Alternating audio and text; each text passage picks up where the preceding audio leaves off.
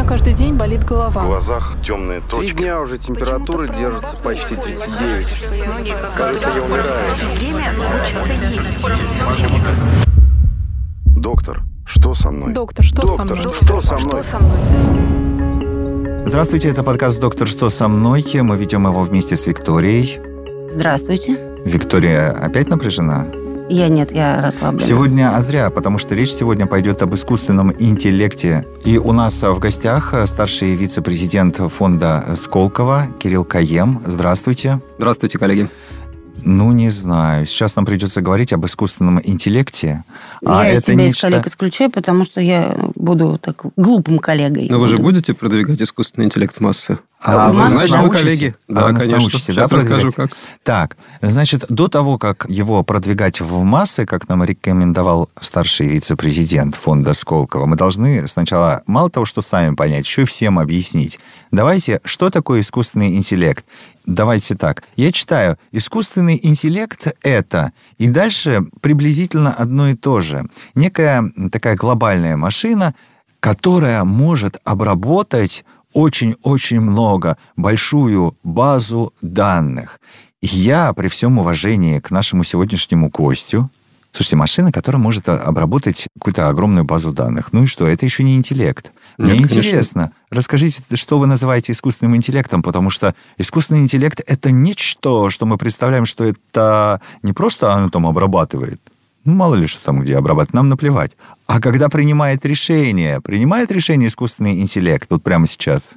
Совершенно верно. И в этом большое отличие. На самом деле человечество обрабатывать данные при помощи вычислительных машин научилось достаточно давно, начиная со счета, это тоже своего рода механизация принятия Да, кстати. решений, механизация вычислений, не принятие решений, а, А, да, да, вычислений. вычисление. Так вот, основное отличие, если говорить про систему искусственного интеллекта, ну, наверное, есть количественные и качественные. И количественные – это обработка гигантских массивов данных. И преимущество состоит в том, преимущество машины перед человеком состоит в том, что человек порой не способен охватить этот объем данных с полным как бы, учетом всех факторов. И второй есть качественный фактор. Действительно, это машина, которая выдает на основании обработки этих данных ну, давайте назовем это решение. Это может быть или подсказка определенная, или предсказание, прогноз. Это очень интересная особенность. Мы с вами, как Homo sapiens, тоже всегда живем на основании прогнозов. Мы предполагаем, что будет,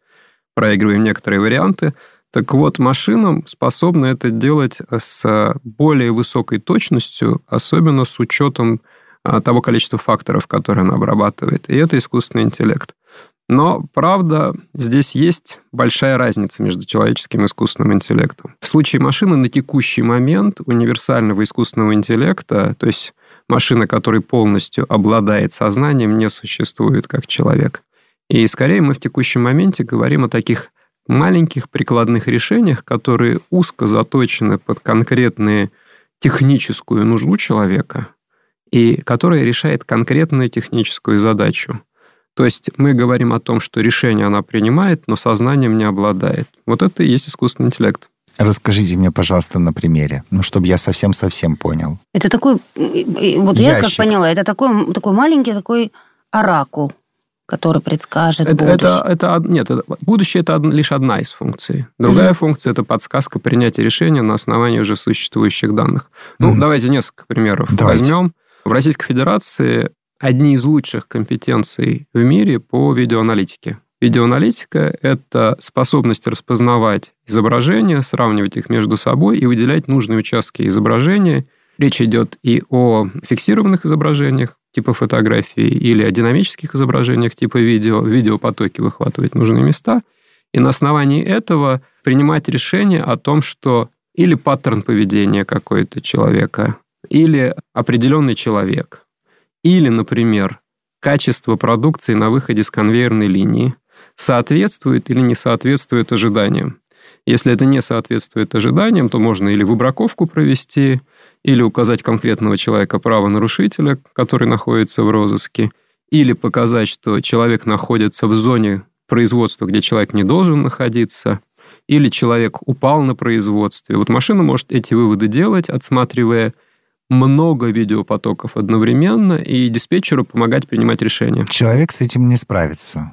Потому А. что, ну, 150, э, предположим, 200 экранчиков, Ну, а машина справится. Да, мы говорим о тысячах О экранов. тысячах даже. Человек тоже может справиться, но потребуется это не надо один сколько? человек, а много, а много людей. То есть один человек, ну, максимум 4 экрана. Да. По-хорошему. Это вот такие примеры, которые... Я, я даже проще приведу пример. Мгм. Высокоскоростное производство какой, какой-либо продукции на выходе это выглядит как пулеметная лента по скорости. И человек просто не в состоянии отследить качество каждой проходящей на выходе детали, а машина может это сделать. Класс. Уже вот сейчас можно. Уже сейчас может, и это реальные решения, которые внедряются в производство. Расскажите нам с точки зрения медицины, как это можно использовать. С точки зрения медицины, искусственный интеллект – это помощник, который позволяет охватить гигантское число данных. И вот здесь как раз вопросы по поводу диагностики или по поводу даже предсказания того, что будет со здоровьем человека, они очень важны. Почему это происходит? На самом деле мы с вами живем в революционный момент, когда медицина очень серьезно меняется. По сути, сейчас уже и не в науке, а в практической медицине используется гигантский пласт данных, связанных с генетикой. Если взять все медицинские данные, которые сейчас мы можем собирать при помощи современного оборудования, современных анализов, если смотреть объективные анализы, которые врач-стандарты смотрит, габитус человек, то, как выглядит человек, да, собственно говоря, как он дышит, э, перкуссия, аскультация, этих методов тоже никто не обменял. Если взять все аппаратные исследования, которые мы берем, это все, что относится к рентгенологии, КТ, МРТ, рентген, УЗИ, и плюс историю болезни этого человека, плюс все медицинские назначения, плюс на это наложить еще слой генетических данных, а еще сверху неплохо бы наложить еще слой того, как человек живет, так называемые поведенческие данные, бихевиоральные, что он ест, занимается ли спортом, сколько он спит. Так вот, сложив... И где спит. И где спит. Причем это раньше это врач выяснял при опросе, сейчас можно собирать объективные данные.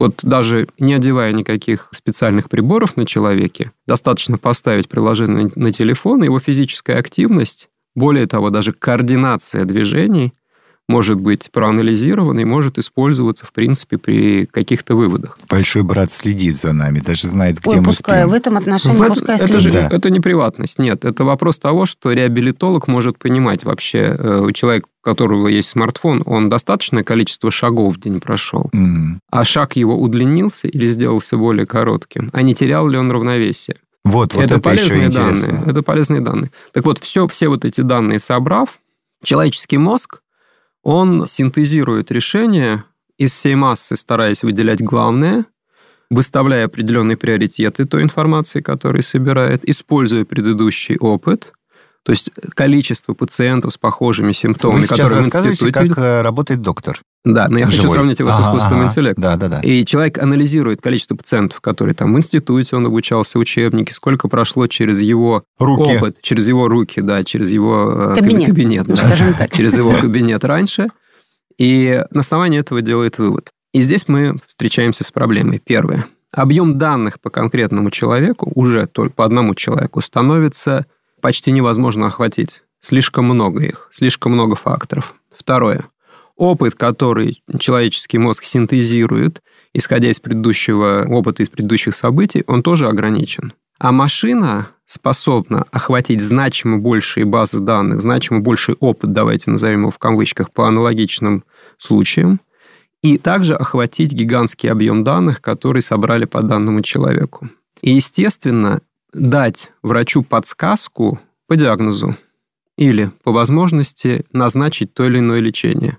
Про лечение это очень интересно и важно, это новый тренд. По диагнозам много мы уже, на самом деле, сталкиваемся с вами с искусственным интеллектом. И тут еще, извините, перебью, отсутствует так называемый человеческий фактор. Просто вот Ошибка. объективность. Ошибка. и Человек, даже... да, устал. Восьмичасовой рабочий Да, день. да, да. А в ковид был 16-часовой рабочий день, когда рентгенологи как бы там сидели А здесь сутками и абсолютная отсматривали. объективность Ну, получается, да? Мне тоже тогда есть э, что добавить, потому что человеческий фактор, ну, не нравишься ты мне, тоже да, отсутствует. Да, и не хочу тебе Ну, ставить всё. правильный диагноз. Да, да, ну, Ну, ну, не вот нравишься я, вот, мне, я, я все-таки верю свято в медицину. Нет, я думаю, что врачи Нет, делают все ошибки люди. не по этой Нет, причине. ну мы, конечно, имеем в виду... Дело не в ошибке. Дело в том, что- действительно усталость, э, Усталость. какой-то, да, замыленность, И так называемая меньше отсутствие. времени уделяется просто человеку. Плюс, плюс еще один фактор, который тоже человеческий. Скорость прироста медицинских знаний гигантская сейчас. Ну вот я приведу пример. Я себе сделал расшифровку своего генотипа в Сколковском стартапе «Атлас», который называется. По не могу не сказать. По блату, да? Вы знаете, прям вот ни черта не по блату, за полную цену. Но Вот. зато без очереди. Очереди нет, на самом деле действительно рекомендую. И есть определенные рекомендации, которые я получил сразу после того, как был расшифрован геном. Рекомендации по питанию, предрасположенности, настороженности. Есть расшифровка. А теперь я раз в месяц получаю апдейт, в котором написано, уважаемый Кирилл, вот только что вышло несколько научных статей, которые говорят о том, что генетические признаки такие-то и такие-то говорят о следующей предрасположенности. Сообщаем вас, у вас есть эти признаки. Вам нужно поменять что-то в характере питания, потому что вот эти признаки надо учитывать. И это ежемесячно происходит. Врач, честно говоря, в таком объеме собирать информацию, он должен там 8 часов работать, а оставшиеся 16 часов в сутки эту информацию собирать. На одного человека. А это машина, Конечно. которая способна... И поэтому вот в пропустить- этом отношении машина, конечно, способна на большее, чем человек. И предикшены, которые она делает, предсказания, которые она делает, они будут более точными. При этом машина, ну, то есть не окончательный диагноз дает, конечно же, и человеческий мозг тоже не дает окончательный диагноз.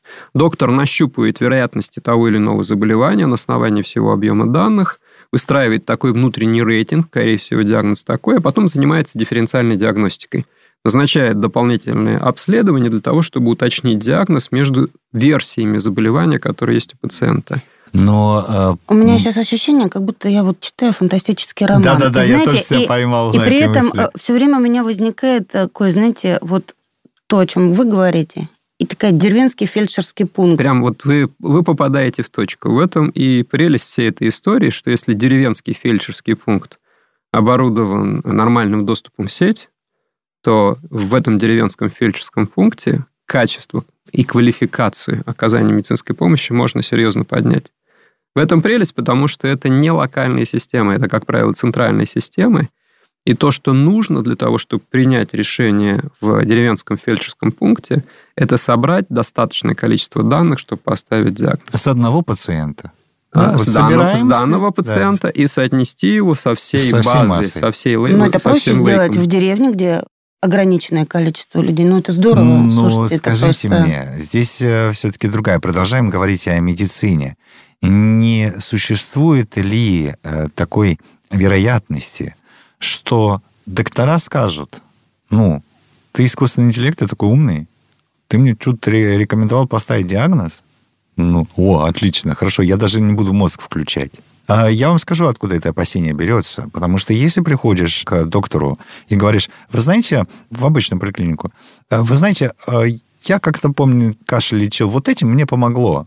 Он говорит, о, здорово, давай еще раз, говорит доктор сейчас. Это вот как раз к этой истории. Хочу, на самом деле, доктора оправдать. Если помогло, то на самом деле мы все на лекарства по-разному реагируем. Мгм. Вероятно, что да, действительно, это может быть неплохой выбор при той симптоматике, которая, Которая есть. которая есть. Да, то есть он все-таки, конечно, сравнивает симптоматика и э, назначение лекарства с ним совпадает или нет. Потому Мгм. что, ну, То есть, в, в принципе, в этой, в этой группе препаратов, наверное, при данной симптоматике есть несколько, и он может такой выбор сделать. Но по поводу доктора обленился и будет верить только искусственному интеллекту. Да, и не будет ли он, не перестанет ли он самосовершенствоваться и повышать Ну квалификацию? зачем, если есть машина, да? Сложный Ну, вопрос. сложный, да? Объясню, каким образом от него подстраховаться. Ну, во-первых, без искусственного интеллекта эта проблематика существует и существовала всегда. Абсолютно точно. Безо да. всяких искусственных интеллектов. И, к глубокому сожалению, есть врачи, которые не самосовершенствуются, работают на весьма базовом уровне. И, увы, имея такой подход, искусственный интеллект сделает только лучше. Пускай Ну да. подход не изменится, но количество ошибок уменьшится. Тут мы А, соглашаемся. а если врач как бы интересуется своей специальностью, постоянно самосовершенствуется, то искусственный интеллект не помеха ему, а наоборот помощник, потому что ему, конечно же, будет интересно, каким образом он пришел к этому выводу, какие факторы он учитывал. И, в принципе, системы помогают эту эвристику, на основании которой сделан тот или иной диагноз, размотать назад, указать врачу, что именно послужило То есть он факторами. еще и объясняет. Можно Я посмотреть, такое да, решение, конечно. потому конечно. что... Это не черный ящик Ага, для врача, ага. он понимает. Это первая история. Ну и вторая история... Ну вот давайте посмотрим на ситуацию даже просто с точки зрения регуляторной сейчас. Все равно ответственность за поставленный диагноз и назначенное лечение несет врач. Что бы ни сказал искусственный интеллект. Да, искусственный интеллект подскажет ему вероятности того или иного диагноза. Но часть этих вероятностей может оказаться весьма близко, надо перепроверить. Да, он подскажет при данном диагнозе, какие препараты друг с другом может применять. Но доктор сам еще должен все равно принять на себя ответственность, в том числе видеть те факторы, которые искусственный интеллект может не принять во внимание. Это внешний вид пациента, например. Или это то, как пациент общается. Может быть, пациент в депрессии находится, искусственный интеллект из объективных данных может это и не увидеть в текущий момент. Поэтому ответственность врача, она все равно остается, и он еще, конечно же, свои субъективные восприятия пациента на основании своего опыта будет добавлять. А вас может он, правда, психически Ну, это- заболел? это Или он так, это- все, это все-таки чисто- ограничен в... Ну, сейчас Диагностика. психиатрия пока не самая популярная история с точки зрения искусственного интеллекта. Хотя цифровизация в сторону психиатрии и психических заболеваний, она идет. Быстрее идет, честно говоря, в западных странах, в восточных странах, в Российской Федерации сильно медленнее. Но это, наверное, связано со спецификой психиатрической помощи в Российской Федерации, потому что у нас больше э, клинических подходов, у нас как бы люди больше в клиниках борются с этим заболеванием психического Мгм. плана. А в Соединенных Штатах, например, ну, достаточно многие пациенты лечатся амбулаторно, и условно больше такого рода пациентов на улицах, больше, чем в Российской Федерации. Это вот очевидно, это я сам как бы много раз наблюдал. Но если говорить о том, что в Российской Федерации быстрее всего внедряется, первая группа – это распознавание медицинских изображений. Это все, что касается радиологии, КТ, МРТ, рентгены, Это все делает машина. флюорография. Это все делает машина, при этом машина обучается в рамках распознавания медицинских изображений определенным патологиям, выискивать определенные патологии и зажигает флажок доктору «смотри, не пропусти». Класс. Вот это вот то, что сейчас есть, это то, что реально работает уже в медицине. Уже В, Моск- работает. в Москве гигантский проект, который центр, который для значимого числа московских клиник обрабатывает изображения. Конечно же, там работают врачи, все равно конечный диагноз за врачом. А, подождите, секунду, секунду. Это же очень важно. Искусственный интеллект перепроверил диагноз доктора. Второе мнение есть такое, да, конечно. То есть не доктор И перепроверил. доктор принимает решение в конечном итоге. Но искусственный круто, интеллект это круто. под- Мгм. под- подсказчик ему. Мгм. Не пропустил. Основная проблема, если пропустил патологию. Продолжаем находиться Медицинские изображения фантастике. первая часть. Так. Вторая тоже такая же реально используемая часть это медицинские изображения в патоморфологии. Всемирная проблема, не российская, хороших врачей-патоморфологов не очень много во всем мире. Ну вот так сложилась, вероятно, система медицинского образования, да, что не так много их выпускали. А Можно я как искусственный интеллект выброшу флажок сейчас? Что такое патоморфология? Да. Да. Ну, вы же А, понимаете, когда что- мы, да, когда мы э, это исследование срезов тканей, который позволяет поставить окончательный диагноз в первую очередь при онкологии. О, То есть, когда вот Вот те, когда кто к несчастью, на- да, как- где кто с гистология сталкивается, когда берут биопсию, Биопсия. мгм. этот материал делают срезы, эти срезы рассматривают под микроскопом, и доктор глазом считает количество специфических патологических клеток, которые подтверждают тот или иной диагноз. Устал, Да. не устал, Мгм. Не увидел. правильно ли прокрасил, не увидел, мгм. в том ли месте срез. Ну, там много факторов. Так вот, машина позволяет быстро выискивать патологические клетки и анализировать это медицинское изображение, также подсвечивая прямо на изображении то, что она считает патологическими клетками, чтобы врач мог проверить. Чрезвычайная важная проблема, а поскольку я говорю, что это окончательный диагноз в онкологии, ошибки приводят к не тем назначениям, перебору лекарственных средств различных, Мгм. Потеря времени в Потеря времени, ну и терапия сама по себе очень тяжелая, да, всегда Мгм. с большой побочкой. А здесь практически исключается ошибка. Точность гораздо выше. В, в десятки раз выше. То есть, к сожалению, там процент ошибок не маленький, когда возникает. Есть, это вот системы медицинских изображений, и они будут расти. Интересная тематика, которая сейчас пока там вот внедрения еще нет, это динамические медицинские изображения. Это то, что относится к, например, к УЗИ и к расшифровке там записи УЗИ.